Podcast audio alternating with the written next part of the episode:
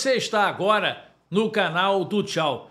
E você, se você quiser apoiar o canal, se sua empresa quiser apoiar o canal, é só procurar, olha só, tá o um e-mail aqui, procure a gente, que a gente vai conversar com você e encontrar a melhor maneira de fazer essa publicidade, ok? Então, olha só, um personagem importante que eu vou entrevistar agora, o delegado Antônio Ricardo. Ele foi diretor da Delegacia de Homicídios da capital em 2019, nove meses depois do assassinato da vereadora Marielle Franco.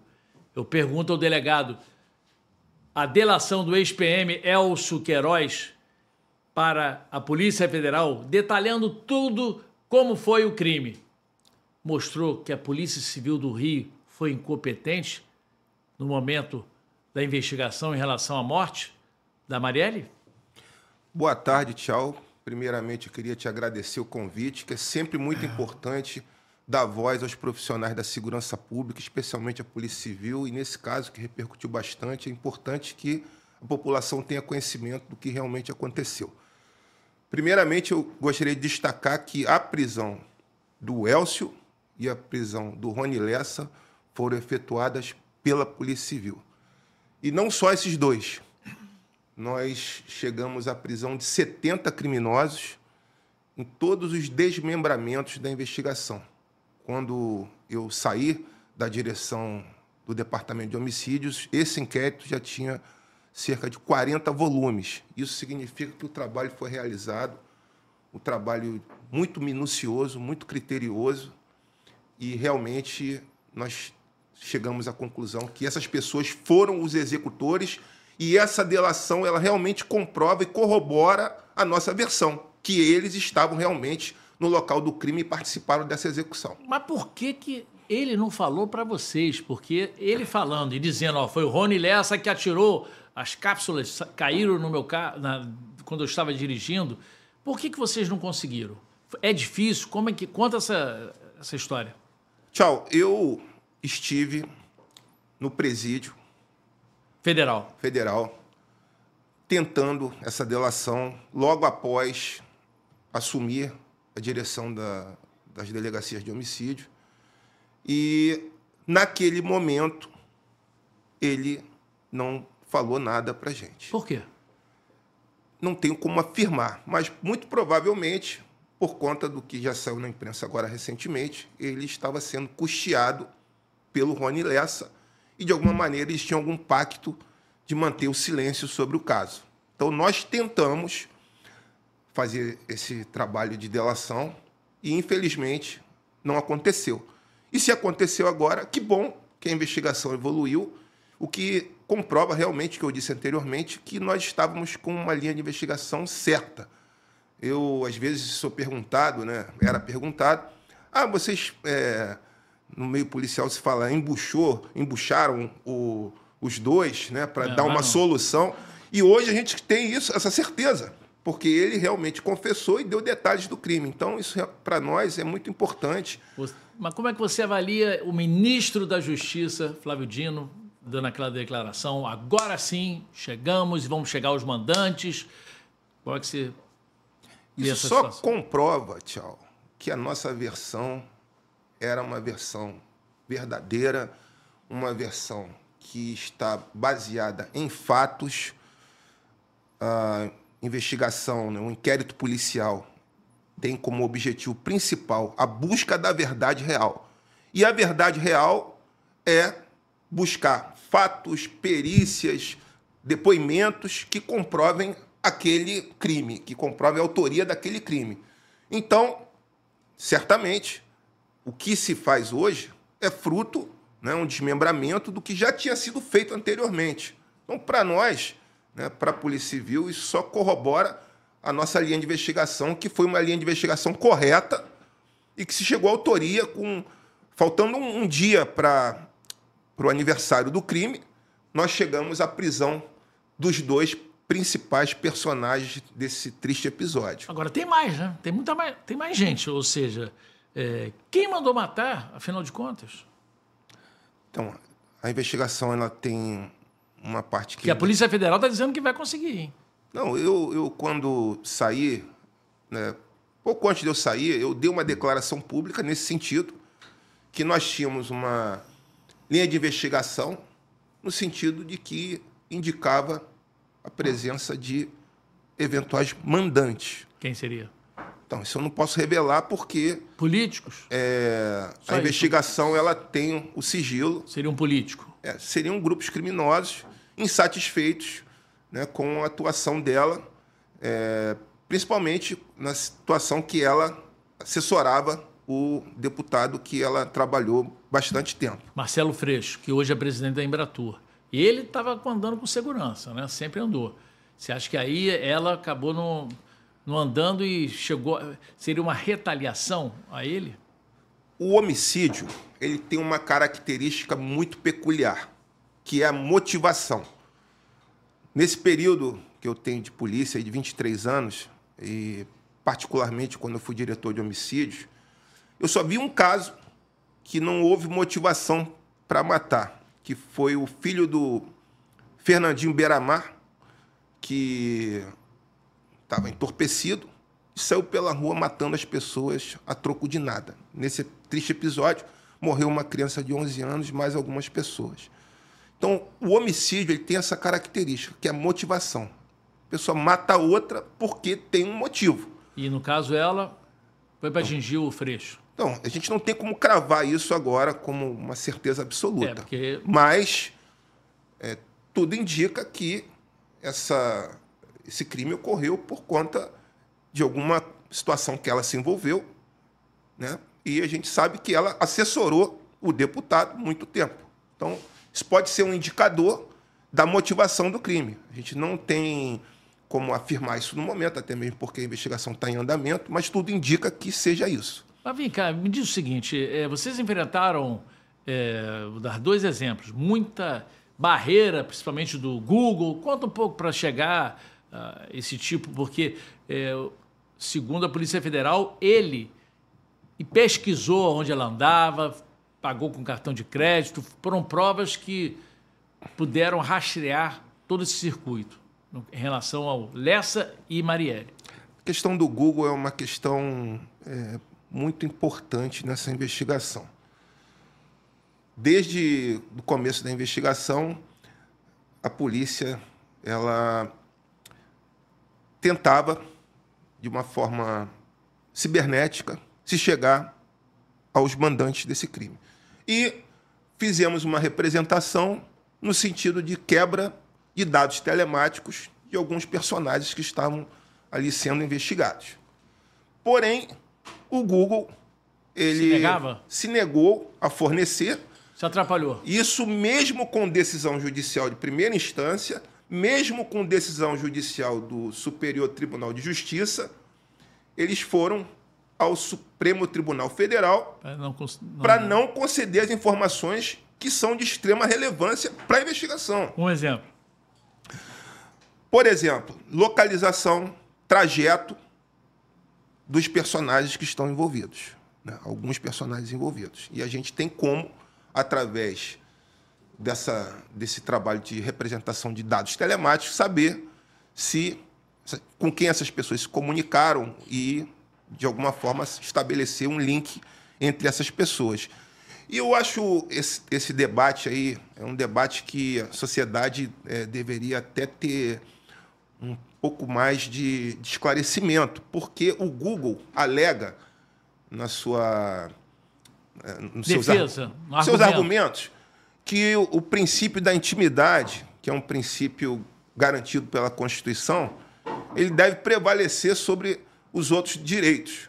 Já a polícia defende que esse direito da intimidade tem que ser relativizado. Por quê? Nós estamos lidando ali com um crime que foi. Bandido, né? É, grupos criminosos e um crime que tirou a vida de, um, de uma parlamentar.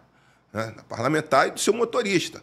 Então, é, será que o Google, com esse argumento de é, preservar a intimidade das pessoas, ele pode se negar a dar as informações que podem levar aos mandantes do crime, com esse argumento de garantia do, do direito da, da inviolabilidade da, da pessoa, quando a gente pediu ali a quebra desses dados é, para o Google, é, não era uma quebra genérica.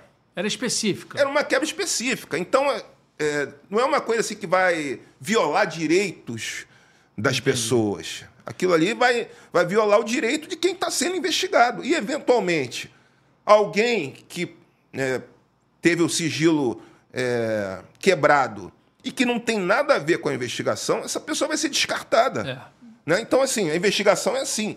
A gente vai tentando montar esse quebra-cabeça de acordo com o que a gente tem de informação. E o caminho do Cobalt, o carro usado? Cadê? Como é que foi feito? Foi feito esse caminho, esse trajeto foi feito. Como eu disse. Foi parar onde esse carro? Tudo indica que ele seguiu para a Zona Oeste. Esse é o indicador que nós temos. E o responsável, que também foi identificado pela Polícia Civil, ele foi morto. Saiu recentemente, inclusive, essa notícia na imprensa.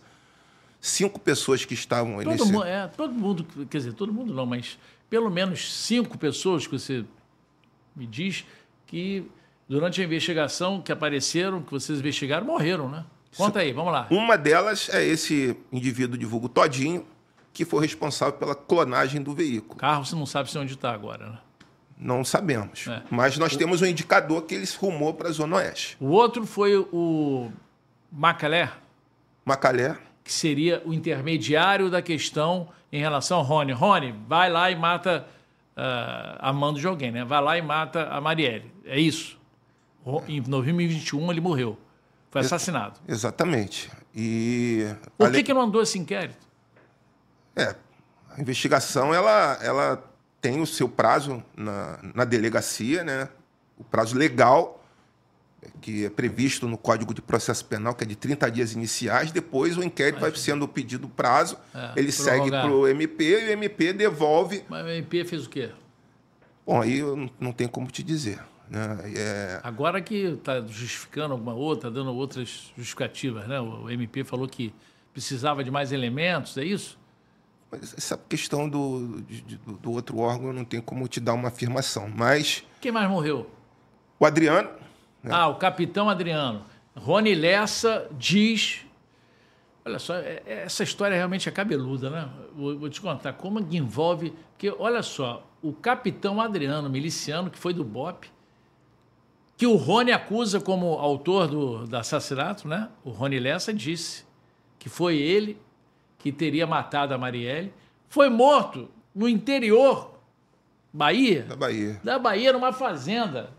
Olha só, é, é uma. Vamos lá, Teix, Macalé, o Todinho, o, o Adriano, que era o cara que foi até homenageado na Assembleia Legislativa, né? O capitão. que mais? Terceiro? Você acha que foi o Adriano? Não foi, né? Pelo jeito, é lógico que não foi. Ele estava querendo. Né? Então, tchau. Como eu disse anteriormente, a Polícia Civil ela prendeu 70 pessoas. Operação Submersos 1 e 2, Enturragem, é, Lume e.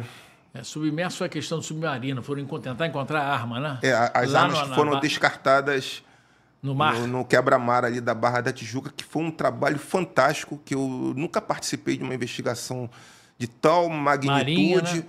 A, a Marinha do Brasil ela nos auxiliou de uma forma excepcional e conseguimos detectar objetos no fundo do mar. Mas a arma não era. Incrivelmente, a gente achou um revólver de plástico. É incrível. É. Né? Quer dizer, um dos objetos localizados. E, quer dizer, nós nos esforçamos muito. E eu queria deixar aqui registrado também, tchau, é, que nós, né, da Polícia Civil, nos empenhamos muito nesse caso. E absolutamente ninguém disse faça isso ou faça aquilo. Nós tivemos total liberdade para atuar. Total liberdade. Na época, o governador Witzel. Witzel, é. E depois teve várias polêmicas. É, a polêmica, a grande polêmica que ele está querendo citar agora foi a questão do porteiro, né? porteiro do condomínio, que no dia da morte da Marielle, depois da morte, o Elcio foi procurar o Rony Lessa lá no condomínio, lá, Vivendas da Barra, lá na Serlambitiba, não é isso? Exato. E o porteiro, a princípio, teria dito, é, em depoimento à polícia, que ele ligou, o Elcio ligou para o presidente Bolsonaro. É isso. Isso provocou uma confusão danada. O Bolsonaro estava na Arábia, entendeu? desmentiu, é, gritou, xingou, é, é, no caso, quem deu a, a, quem deu a notícia. Que, como é que foi essa história do porteiro? É, ele foi interrogado. Eu também participei desse, desse é. momento. E ele ele disse, né, que na época, você falou presidente, na verdade ele era deputado. Na época. Na época, na época do crime. É, em é. 2018. É, mas é presidente na época, quando, quando foi. O episódio. A, é, é, exatamente. Quando voltou, surgiu à é. tona, ele era o presidente. É. Ele estava realmente viajando. E ele disse que, que o Elcio né, teve o acesso autorizado no condomínio pelo então deputado. Só que de uma forma muito objetiva, ele estava em Brasília. Ah. Então não tem como ele autorizar. autorizar o acesso estando em Brasília. Até a gente. Por que, que, ele fez isso, então? É. Tchau, a gente não tem como entrar na cabeça do ser humano, porque é impossível. Mas, assim, vou dizer a minha opinião, ok? Ele por alguma razão administrativa ali, tinha uma, uma falha no livro de acesso. Aí ele. Ele, para evitar alguma punição administrativa ali interna do condomínio, ele acabou citando o então deputado para poder encobrir Para poder ter algum benefício ali interno na, no condomínio. Mas, assim, ele nos passou uma, uma informação de, de forma muito segura e nessa entrevista que nós tivemos com ele, ele, ele falou que foi, foi, foi, só que a gente já tínhamos essa informação que não tinha não sido. tinha sido. Então é impossível. Até a gente passou pela nossa cabeça, pô, será que o interfone pode ser acionado lá em Brasília? Não tem, pode. Não tem. É. Foi tudo periciado, foi tudo analisado de forma técnica e realmente esse fato não tem uma, um fundamento, né? A gente não... E quem mais são os outros dois que morreram? Eu não estou lembrado agora de cabeça, mas foram cinco, né? Que foram... Mortes importantes, no caso. Não, os três foram os três principais, né? É. Esse, esse Todinho, particularmente, foi o responsável pela clonagem. O outro foi a questão da, do contato com o Lessa. E o Adriano, que, segundo o Lessa, iria matar e era um dos milicianos mais procurados do Rio. É. Então, essa questão do, do escritório do crime, que o Adriano seria um, o principal personagem foram realizadas aí as operações em cima desse grupo criminoso, que resultou em N prisões. É. Essa prisão, eu tinha é, esquecido antes, é a Operação Intocáveis, 1 e 2. É. Então, esse nome acho que é bem, bem peculiar aí por conta do que eles vinham fazendo no Rio de Janeiro.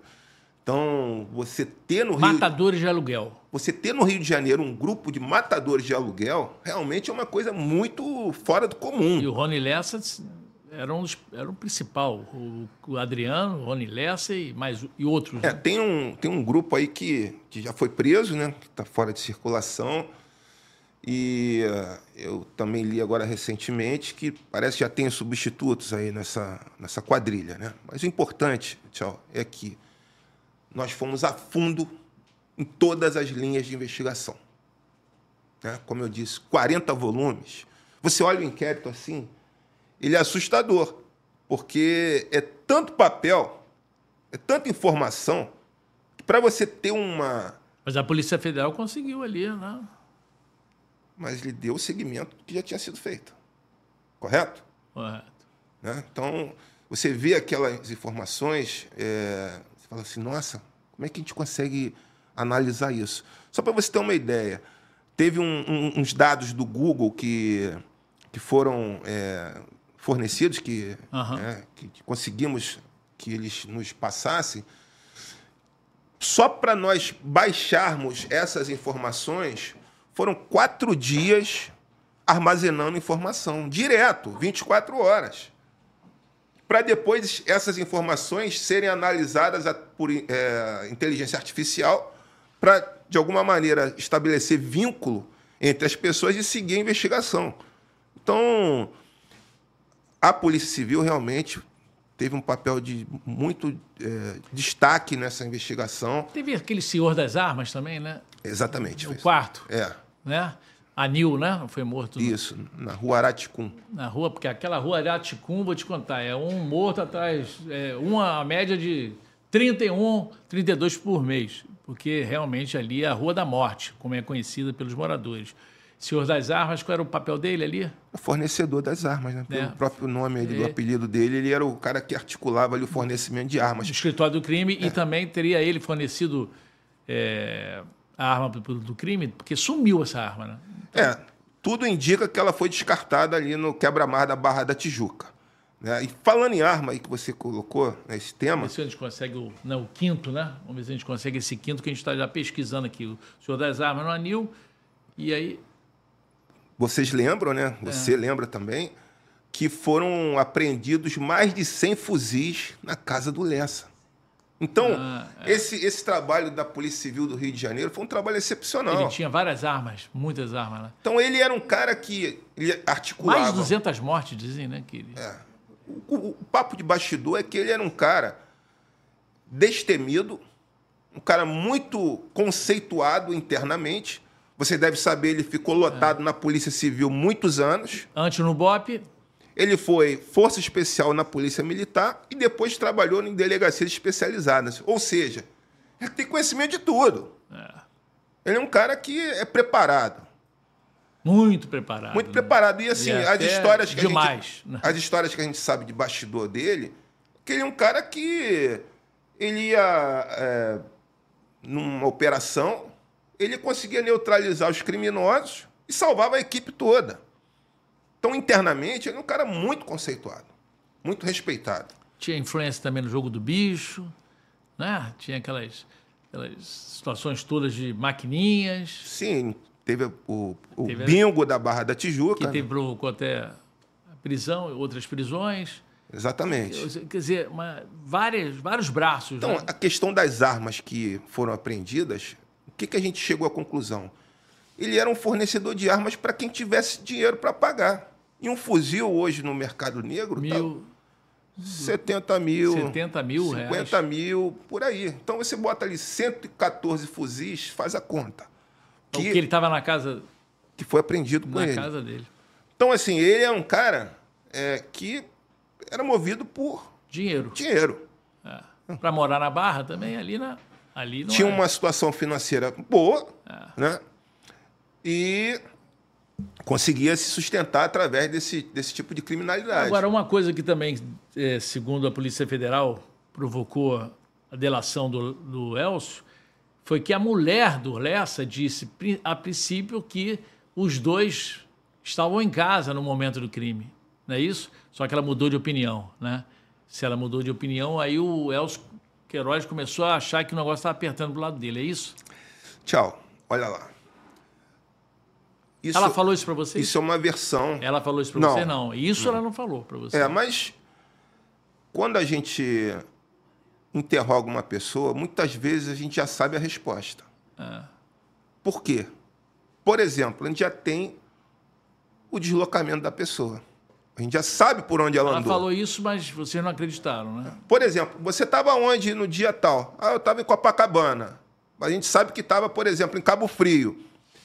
Aí a pessoa vai, declara o que quiser, e depois a gente vai confrontar o que a gente tem de provas, provas técnicas, com a versão apresentada. É, além disso, é, pelo que você falou, pelo menos o que eu vi na imprensa, ele alega que viu uma evolução patrimonial muito fora do comum. Mesmo da cadeia, ele sentiu isso, né? É, e, ou seja... Ele estava ficando ferrado. E a, além de ter o seu é, o, o, custo da, da, das suas despesas Suspenso. diminuindo É. com o passar do tempo. Aí você me perguntou no começo, por que, que ele não falou isso com vocês lá antes? Porque lá no começo Tava com dinheiro. ele estava sendo custeado. Agora, quando ele viu que o, que o negócio não ficou bom pro lado dele, que ele ficou Sem dinheiro. desassistido, Pelo Lessa. pois é. Aí ele falou: não, agora eu não tenho mais o que fazer, eu vou ter que falar o que eu sei. Então, assim, acho que está indo de acordo com o que já tínhamos de, de início da investigação. Agora eu quero fazer uma pergunta, bem para o meu assinante, vai. Essa é uma pergunta bem importante. O que, que vai acontecer com, com o Elcio? O que, que você acha que pode acontecer com o Elcio? Em termos de. Depois que ele fez isso com o Rony Lessa. Alguma coisa não vai ficar boa para o lado dele, né? Bom, ele Corajoso, hein? ele está ainda preso e pelo que eu não, li, não, né, eu de- sei, da- mas da- falando em termos de futuro. é, ele está lidando Retaliação, né? Ele está lidando com uma pessoa extremamente Violenta. violenta, uma pessoa que tem que quando comete os crimes ele planeja muito bem. Então não, é, não sei se a vida dele pode estar em risco futuramente, já que né, está lidando com um criminoso de um, de um quilate grandioso, né, que é o Rony Lessa. É. Então o, o Lessa, né, ele foi é, caveira, né, foi integrante do Bop. BOP, e ele tem aquela coisa de orgulho de não delatar, de não caguetar. É. Foi- o, o foi- caguete no, no meio de quem é, é, ca- Caveira. caveira, aquilo é a pior coisa que tem. É. Entendeu? Então, é, ele, Continua negando, hein? pois é, mas vamos ver até quando. Por conta desse espírito que ele tem de ser um cara, vamos dizer assim, no, no meio policial firme. É. Tá. Você acha que ele aguenta até quando? É difícil afirmar, tchau. Mas tudo indica que essa investigação vai evoluir. É, porque é isso que eu ia. Outra pergunta. Segundo o ministro Flávio Dino, outras situações vão acontecer até a prisão dos mandantes. E aí? Com a palavra. Mas isso aí é, é- Eu já declarei isso lá atrás, né, ô, tchau? É, a evolução da investigação é no sentido de que realmente tem um mandante. Inclusive, essa evolução patrimonial que o próprio Elcio já declarou isso na imprensa, corrobora que ele recebeu para executar. Então, eu acho que é uma coisa quase que óbvia. É, a gente trabalha, sempre trabalhou com essa, com essa hipótese de ter mandante. Então, a possibilidade de não ter mandante é remota. Remota. Então, o que, que a gente pode dizer? É, foi um crime muito bem planejado. No local do crime, a testemunha visual ela observou um homem negro atirando. E o que, que nós descobrimos? Que o Lessa utilizou um tecido que cobre o braço, Nossa, que é chamado de manguito, para proteção solar. E Nos dois braços, não, só num. no braço que ficou para fora, o- a testemunha viu um homem negro. E o tecido era escuro, o, parecia ser um homem negro. é, e ele estava encapuzado? Não. Não, estou falando da, da, da versão da testemunha. É. Então, já foi a primeiro, primeira forma de desvirtuar. É. Você também deve lembrar que uma das operações que nós é, fizemos chegou a um, um policial militar que, incrivelmente, queria se aproveitar desse episódio para dominar a milícia no, no Anil. É, foi uma primeira uma denúncia que não se concretizou. Pois é, inclusive abriu-se a investigação da investigação, você também lembra disso, É, e que chegou à seguinte conclusão: não era nada disso. não era nada disso. Isso tudo tumultua, né? Ajuda. Imagina isso no começo da investigação, a imprensa demandando, família demandando, todo mundo querendo uma solução. Aí chega uma pessoa e fala assim: ó, Foi esse. foi esse aqui, eu tô sabendo de tudo, tal, ele é criminoso, tal. Aí o que, que você faz? Hum, dá um foco aqui nesse, nessa, nessa Pra dar uma informação. resposta, né? Para dar uma resposta. Aí o que, que nós chegamos à conclusão? ele praticamente queria utilizar a polícia para prender o desafeto dele É. e dominar aquela localidade. É. Então, tchau, nós estamos lidando aqui com pessoas de um caráter realmente muito é, duvidoso, pessoas perigosas, porque imagina um crime dessa magnitude, dessa repercussão, o, o sujeito ainda ter cabeça para planejar. Eu falei, não, agora é minha oportunidade. Ele viu ali uma janela de oportunidade para ele fazer o seguinte: não, agora eu vou tirar o cara que, eu, que, eu, que domina ali a situação, que é o Orlando Curicica, É. né? E eu vou tirar ele de circulação para fazer o quê? Para me instalar ali e tomar conta Até daquela. isso ele pensou, mas acabou não dando errado. Agora, o outro morto eu acho que é a orelha, né? Sim, Orelha. o quinto preso, É, o era morto, a né? função, Era a função dele. Qual era a função do orelha? Rapaz, isso aí eu não tô lembrado, não. Mas tem aí a. É, porque parece que então. não- Agora imagina uma investigação dessa, que é uma média de uma morte por ano, né? É. No meio de- disso tudo, uma morte por ano. Quer dizer, além de investigar quem matou a, a, a morte da própria verea- vereadora e do motorista Anderson, é bom frisar que durante o ataque, o Anderson Gomes é, morreu. E tinha uma assessora também que acabou se livrando, né? Isso. Na tentativa de é, homicídio a também. Fernanda acabou se livrando. Quer dizer, é uma coisa. Olha só, é, eles cara, eles não tinham ideia do que podia acontecer. Né? A grandiosidade disso tudo. eles- a cabeça do criminoso não tinha. Vocês pensaram nisso? Que ele não tinha. Eu- esse- a tua afirmação eu, eu concordo, Tchau. Eu acho que eles não tinham ideia de que isso tomaria a O magnitude que tomou. Eu acho que realmente você está certo. Né? E só voltando aqui ao Ah. assunto do Lessa, tem um epi- episódio da, da bomba que foi colocada no carro dele, né? Você também deve saber, né? Que, que resultou na amputação perna. da perna dele. E segundo os relatos aí de bastidores, né, quando ele foi ser socorrido pela, pelo- pelos bombeiros, né, ele acabou rendendo o, o bombeiro achando que eram pessoas que iriam matá-lo e executá-lo. E aí, o que, que ele fez Então, é, é um, é um sujeito que realmente é, é duro de matar.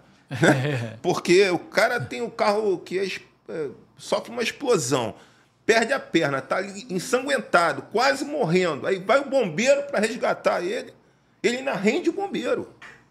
Então, nós estamos falando aí de um cara que não é normal. é, não é. Não é normal. E no caso, ele- a explosão do carro dele, né? Foi em que bairro? Rocha Miranda. E ele foi é um, foi um, na verdade, foi uma tentativa de matá-lo, mas que acabou, tiro saiu pela. É. Segundo consta, né, é, seria uma retaliação por conta de uma explosão que teve na Avenida das Américas. Aquela que do, do- motivou do, do bicho, é, do jogo do bicho, o- do- a morte de um, de um, de um, de um filho do- contraventor. É, do Rogério, né? Do Rogério Andrade. Exatamente. Quer dizer, olha só como é que o, a coisa vai indo para cá, vai indo para cá. Agora, de qualquer maneira, é sempre bom lembrar também que nessa questão da perna, por exemplo, por isso que eh, volta o nome do, do ex-presidente Bolsonaro. Ele ajudou também nessa questão, né? Vocês também tomaram conhecimento disso, né? Que o Rony Lessa teve ajuda do presidente Bolsonaro nessa questão de. Porque o público dele é esse, né? Mas junto à BB, junto depois ao Hospital da Lagoa, teve isso, né? Vocês sabiam disso também. Sabíamos, sabíamos. Isso ele já declarou também publicamente, não, não é uma questão mais sigilosa. E, como você já salientou, na época ele era deputado e é, o seu público né, sempre foi policiais, né, pessoas ligadas às forças de segurança, militares. Ele acabou buscando essa, esse Tentativa, auxílio lá para poder ter a sua, a sua prótese né, de forma é, pública, ali, né, é, fornecida pelo serviço público, para poder voltar a caminhar. Você acha que, por exemplo, com essa delação, né? Não deixa de ser da, da própria mulher também, que falou que a mulher também está em risco, hein? Essa mulher dele. Que também foi presa por nós. É, tá? a mulher chegou a ser presa por é, fazer uma. é, A questão depois- das armas, do, do descarte das armas. É. E também em termos de depoimento também, né? Ela não teve uma. Ela deu um depoimento errado, não foi isso também? Ela ela provocou uma obstrução da, ou não? Da então, ela, ela, ela respondeu por obstrução da justiça Isso, porque é. ela descartou as armas. É. Ela e o irmão dele também, que foi, novamente preso. foi preso agora. É. Foi preso agora pela Polícia Federal. Ah, tá. E o Orelha, parece que também. Eu acho que a acusação do Orelha é que ele sumiu com o carro. Tá, no, na, na, tá nesse nessa, episódio, né? Tá nesse episódio. Quer dizer, então tem ela, olha só a situação hoje. Na lista do Lessa, provável. O, a mulher, tudo bem, é, é, mudou o depoimento. O Elcio é o principal que vai. Agora, o problema disso tudo, as leis, vamos voltar com as leis. Eles também não vão ficar muito tempo presos, não, hein? É, Dê a sua opinião, por favor. Olha só, eu Daqui a pouco tá no meio da, da, da, rua aí, entendeu? Passando pela. E vai completar o serviço, não sei com Muita quem. gente me fala sobre a questão das leis. Eu acho que o Código Penal, ele. Por isso que eles fazem isso tudo. Eu acho que eles fazem tudo isso por causa exatamente. É, é em função disso, entendeu? Porque não vai dar. Acaba não dando em nada, entendeu? Ele vai, mas ele vai para o tribunal do júri, não vai? Os dois. Porque ele pode. Provavelmente sim. Muita gente tem dúvida. Ah, ele fez o depoimento e com isso vai ter redução de pena e não vai para o tribunal de júri. Não é isso, né? Não, não é isso. Bom, vamos falar das leis. Eu. Muita gente me questiona, ah, pô, polícia prende, justiça solta.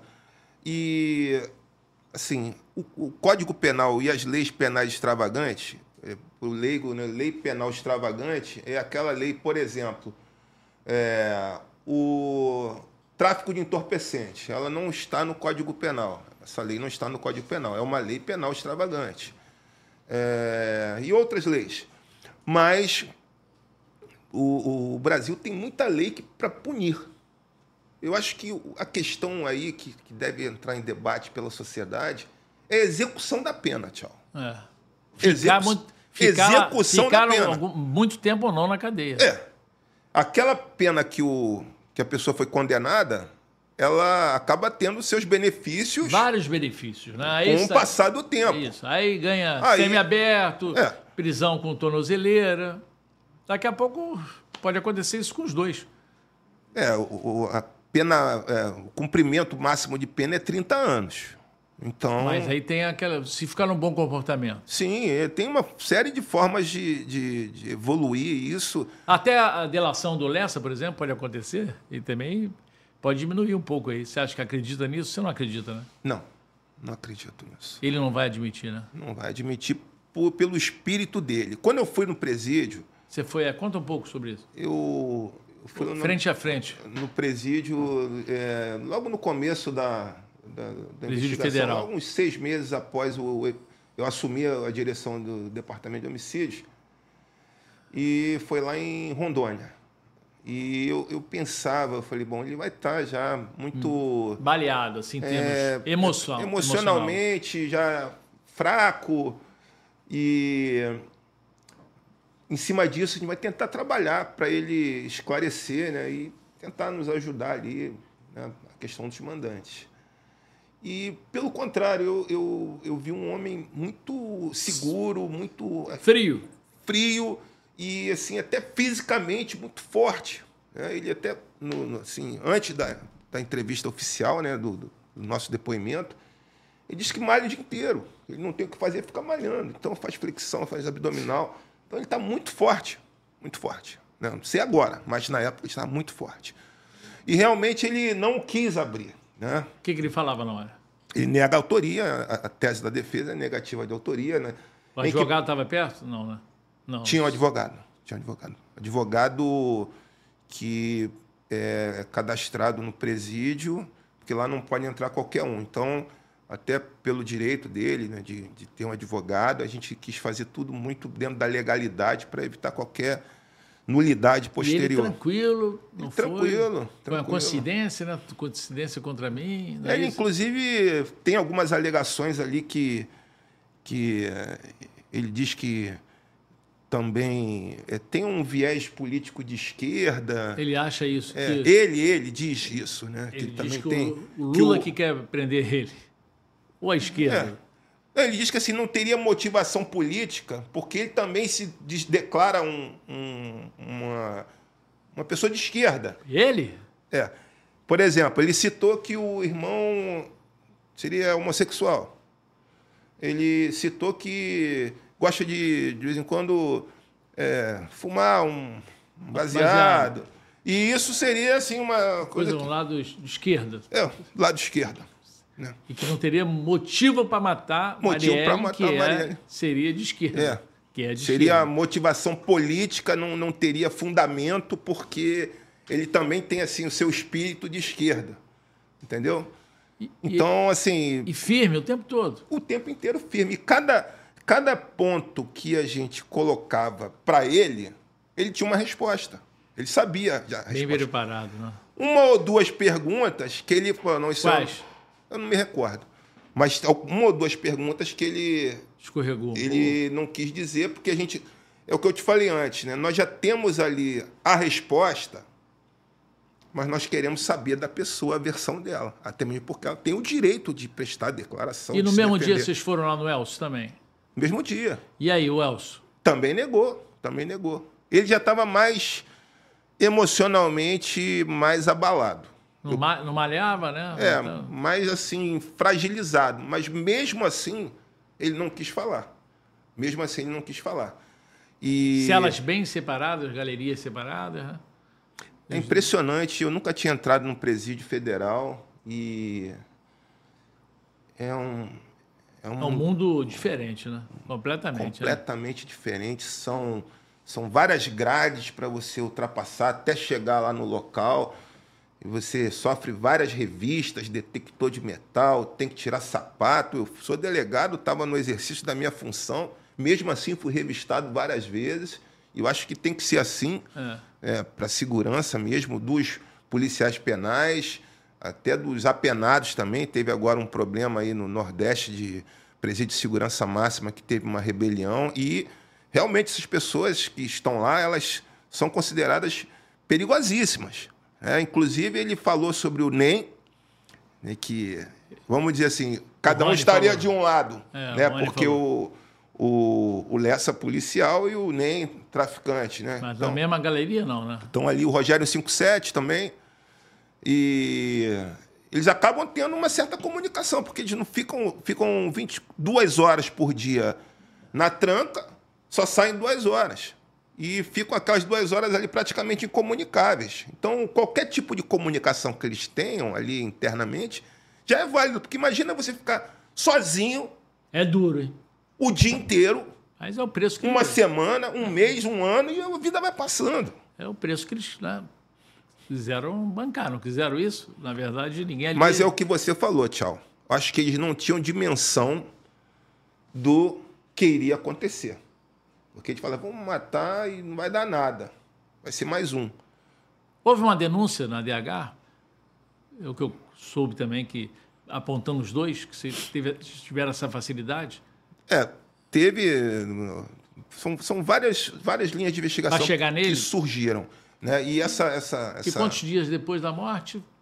Quantos meses que vocês chegaram nos dois? Faltando um pouco.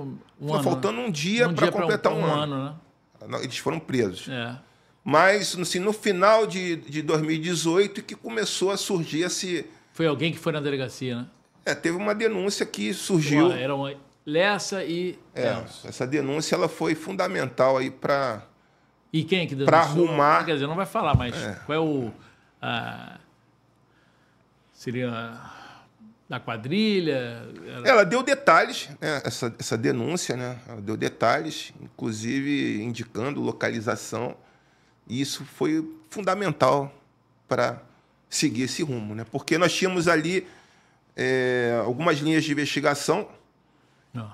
e a investigação estava assim é, um pouco tumultuada, além do fato daquele PM tentar tomar a milícia em Jacarepaguá e utilizar a, a investigação como um Orlando proveito próprio, né?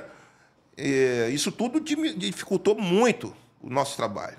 Dificultou, dificultou extremamente. Então, é, acho que essa, toda essa desenrolar que está acontecendo agora, é. isso aí só comprova que o Você trabalho que, que a Polícia Civil fez foi fantástico.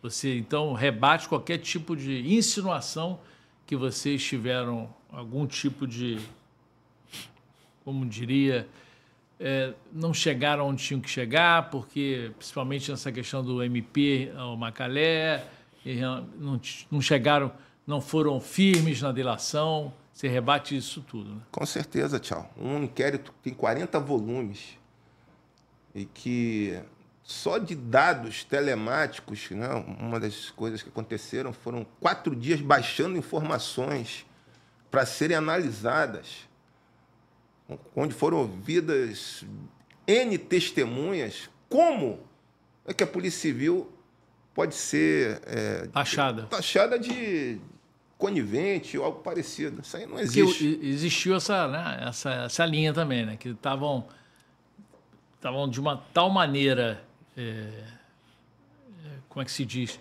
Eu vou falar uma palavra aqui. É, existia uma conivência de alguns, não é isso? Sim, para poder não levar adiante, né? É isso?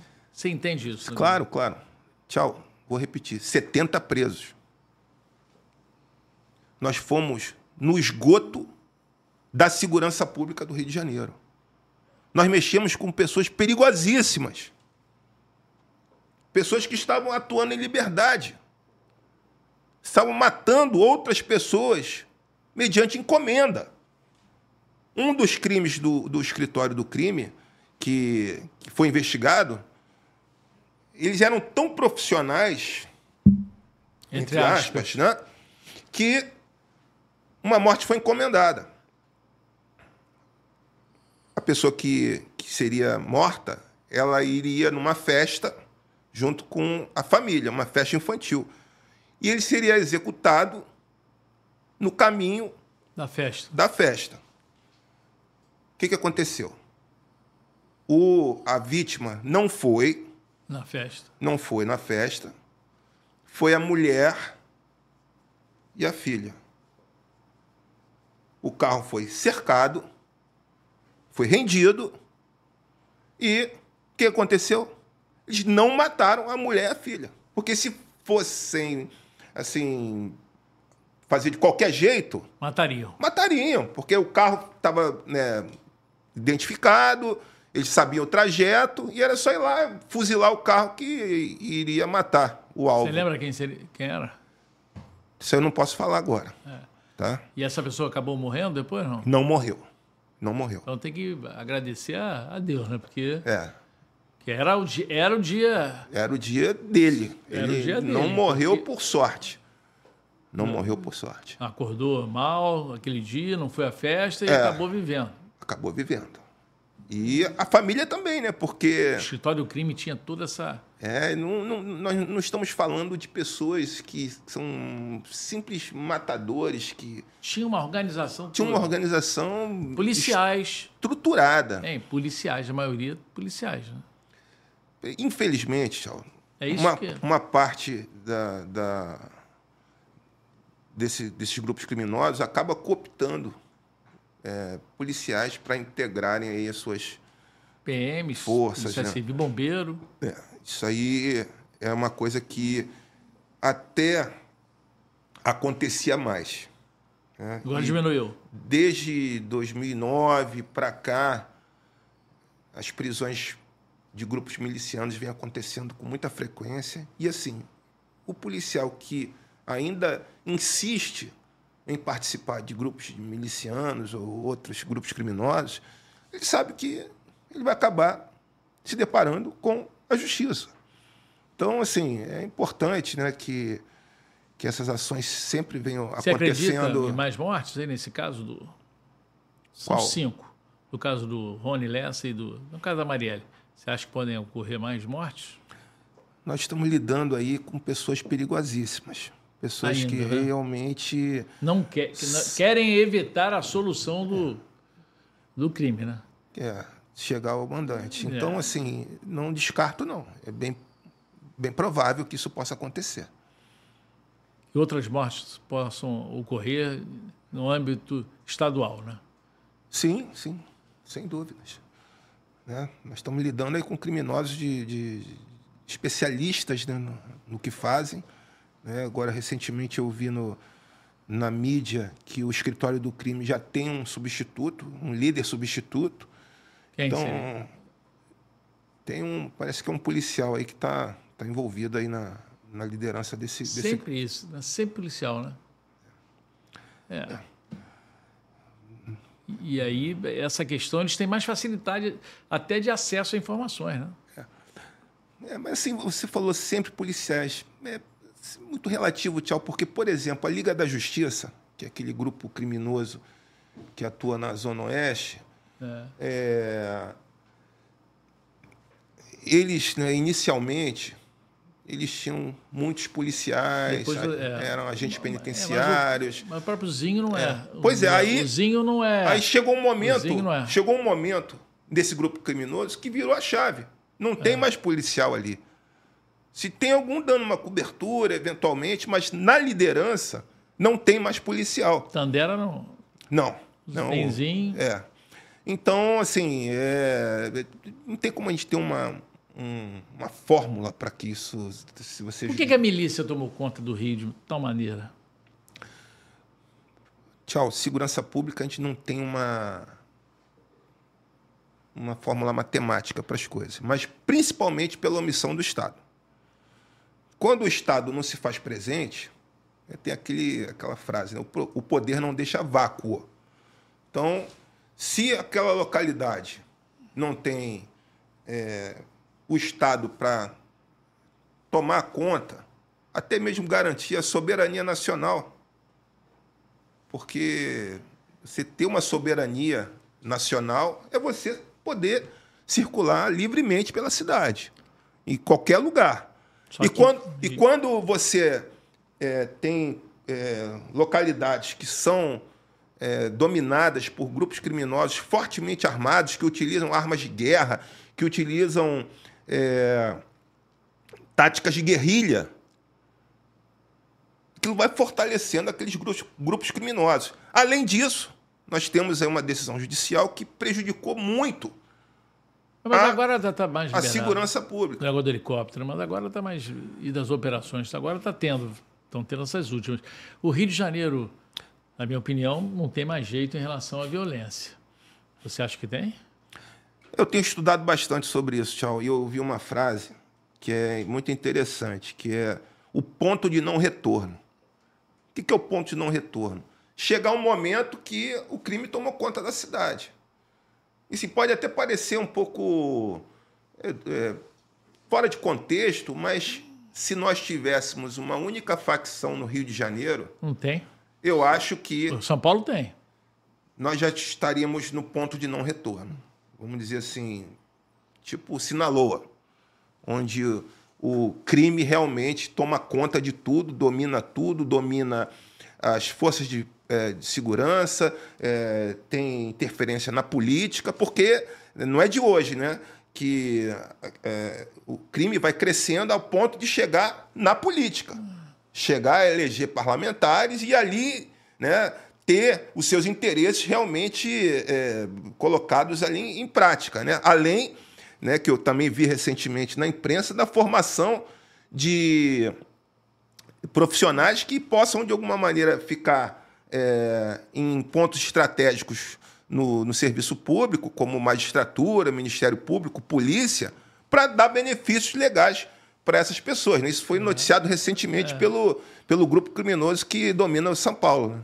É, agora você, mas seja mais enfático. Rio de Janeiro tem jeito ou não tem? Porque são 1.600 favelas, 60 mil fuzis, todo dia tem tiroteio, a gente na rede social vê isso. Né? O meu Instagram é esse, né? se vocês puderem acessar. Eduardo Tchau está lá, todo dia eu boto é, tiroteio atrás de tiroteio e não vejo a PM vai, a Polícia Civil vai, mas é enxugar gelo. Eu acho que a tua expressão é, é bem pertinente, é enxugar gelo. Mas se não enxugarmos o gelo, nós viraremos a era do gelo. Basicamente isso. Então essas operações, elas têm que acontecer. O criminoso ele tem que ser desarmado, a liderança tem que ser presa e a parte financeira ela tem que ser vista com o olhar da investigação. Então, quando a gente começa a agir nessas frentes, realmente enfraquece o crime. É a forma de das forças policiais, né, das forças que querem a persecução penal, tirar o criminoso de circulação, as lideranças, quebrar, engessar eles financeiramente né, e desarmá-los. Porque, como eu disse, um fuzil no mercado negro era 70 Se, mil. 60, 70 mil. Até 100 mil, dependendo do fuzil. Depende da calibre. Do, exatamente. Se é novo, se é novinho. É, nós temos ali é, várias apreensões de armas que são armas de uso militar, que a gente vê agora na guerra da Ucrânia. É. E, por exemplo, tchau, voltando aqui ao, ao Código Penal e à execução das penas. Um criminoso, ele não pode pegar um fuzil, um AK-47, por exemplo, fazer um disparo irresponsável numa comunidade e aquilo ali ser considerado um crime de disparo de arma de fogo e depois, se for preso, que... responder uma coisa super simples. Tem que ser. Ele está portando uma arma de guerra. Ele está colocando várias pessoas. O Código Penal tem que ter isso. Tem que ter isso, tem que ter essa alteração. Uma arma, uma, uma metralhadora .50, .30, de posse de uma pessoa, não e pode ser. Jovens um... também, também, crianças ali, né? Muita gente. Exatamente. Então, assim, não pode ser uma coisa normal. Não pode ser uma coisa normal. E a liderança da comunidade, é, nós sabemos muito bem, nada acontece em uma comunidade Sim. sem o aval do chefe é. do tráfico ou da milícia local. Essas pessoas elas têm que ser responsabilizadas. Eu tive um caso é, na Maré, é, em que eu dei uma declaração na imprensa que aconteceu? Um menino levou um tiro, morreu. Um menino, acho que tinha oito anos. E eu chamei a imprensa e disse o seguinte: nós vamos responsabilizar o líder da facção, que era o vulgo TH. E o que, que aconteceu, tchau, no dia seguinte? Se apresenta o indivíduo que fez o disparo. Ele falou, não, eu tava doidão, tava alcoolizado. TH chegou e falou, meu filho, vai para lá. É, Acho é, que eu me lembro disso. Vai para lá, porque se você... Eu não quero mais essa para mim, né? Aí ele falou, não, eu vou assumir. Ele disse que a arma caiu acidentalmente é, no chão. A, a versão dele. É, inventou uma cascata. A versão dele. Mas, o que aconteceu? O dono do tráfico, opa, peraí, meu, tira isso de mim aqui, que eu não tenho nada a ver com isso. Meu negócio é fazer o tráfico aqui. Na maré. É, não matar criança não é comigo. Entendeu? Então, é. se você matou, segura. Problema é seu. E tem que ser assim, tchau. É. Tem que ser assim. Sabe que ele está preso até hoje? O homicídio, o homicídio qualificado, ele tem uma pena muito alta. E a progressão do regime também é mais difícil. Então, é, a importância da, da solução do homicídio não só para levar justiça à família e, de alguma maneira, levar paz para aquelas pessoas que perderam o seu ente querido, a importância para a justiça, para a segurança pública, é muito relevante, porque esse homicídio ele fica excluído da sociedade por muitos anos.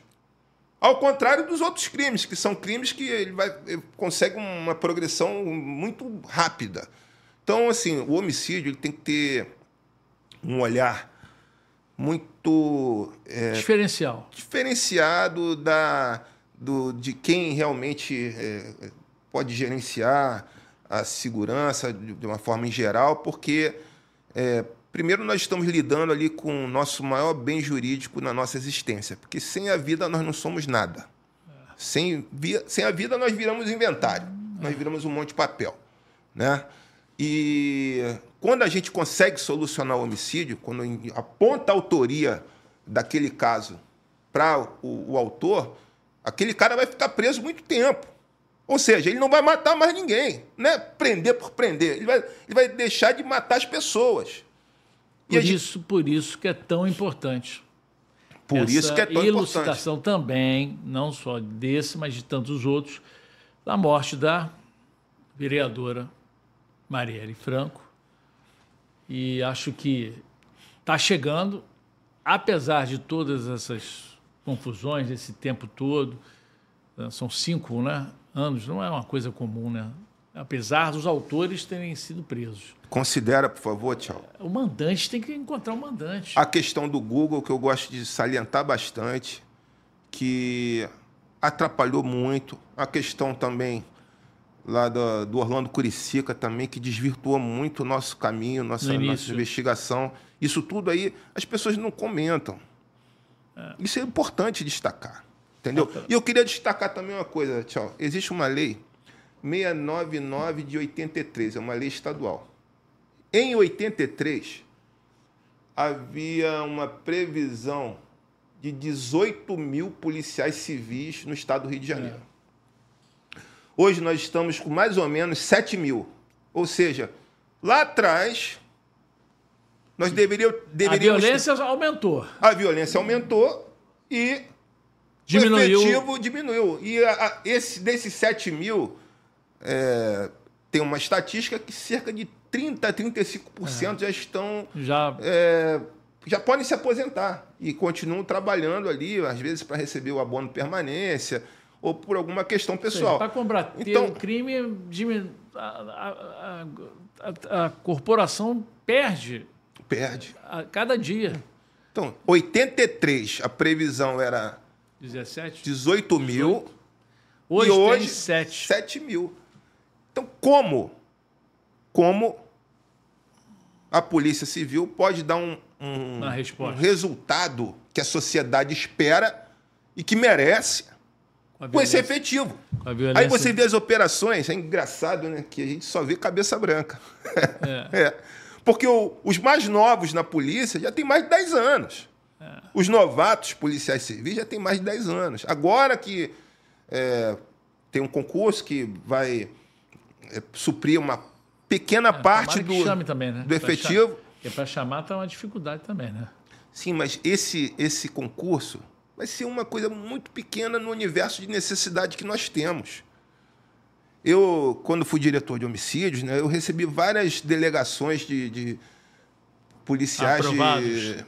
Não, de policiais de outros países, ah, tá. né, a gente trocando ideias, né? E, por exemplo, a França ela, é, a polícia francesa, ela nos apresentou uma, um equipamento que você vai na cena do, do, do, homicídio, ele faz um rastreamento todo em 3D, depois aquilo é apresentado em juízo. E essa, essa, esse, esse rastreio, ele serve para você buscar provas, você consegue... É... Igualzinho aqui. Mas por que, que não se investe assim na nossa perícia? É. Tem que ter esse tipo de investimento. Outro também. A perícia, no caso da Marielle, seria muito importante, né? Mais ainda também.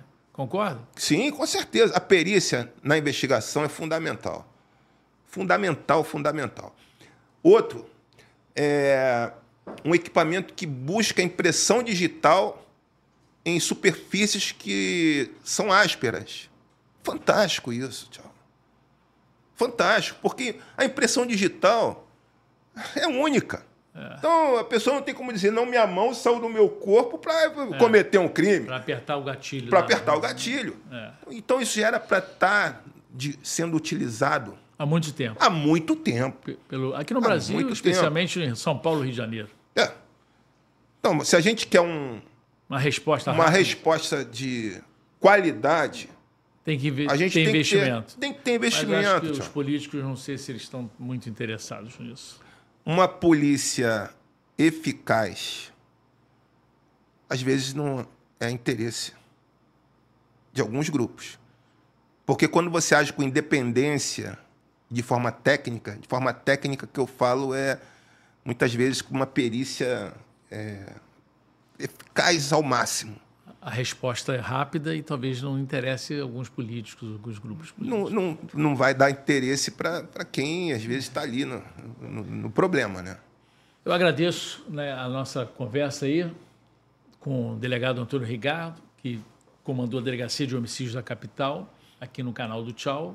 Ele falou bastante sobre todas essas investigações, esses detalhes do caso Marielle, que realmente mexeu com o país, não mexeu com o estado do Rio, não, mexeu com o país todo. Né? E está tendo até desdobramentos políticos. Né? Chegamos numa época de extremismo, né? e não sei se isso vai causar é, reflexos até na próxima eleição, as próximas eleições né? presidenciais. Então, isso é uma coisa que é, precisa ser bem lembrada, de qualquer maneira, porque Brasília está querendo dar uma resposta rápida. É, realmente o caminho foi bem adiantado, né? Sem dúvidas. Queria destacar também uma coisa, Tchau, que me veio à cabeça agora. No período que eu fui diretor de homicídios, nós tivemos alguns políticos na Baixada Fluminense que também foram mortos. E absolutamente todos os casos foram solucionados. Flor de Lis, que era parlamentar, que não foi um crime político, foi um crime passional, também foi solucionado. Então, assim, o empenho, o empenho da Polícia Civil quando acontecem casos dessa magnitude é o máximo, é o extremo. E a gente realmente trabalha com muita dedicação, com muito empenho, com muita qualidade no serviço, buscando ali as informações para se chegar à verdade real. Então, político morreu, vai ter uma solução. A Baixada Fluminense, nesse período, foram quatro vereadores mortos e os quatro casos Duque foram, de Caxias, né? foram solucionados. Duque de Caxias Todo... Que já historicamente tem uma violência na né, Baixada Fluminense, né? De mas, é, violência política. Policiais também que eram vereadores, né? Todo mundo ali estava morrendo ali. Né? Sim, mas o que, que acontece? Isso é importante destacar.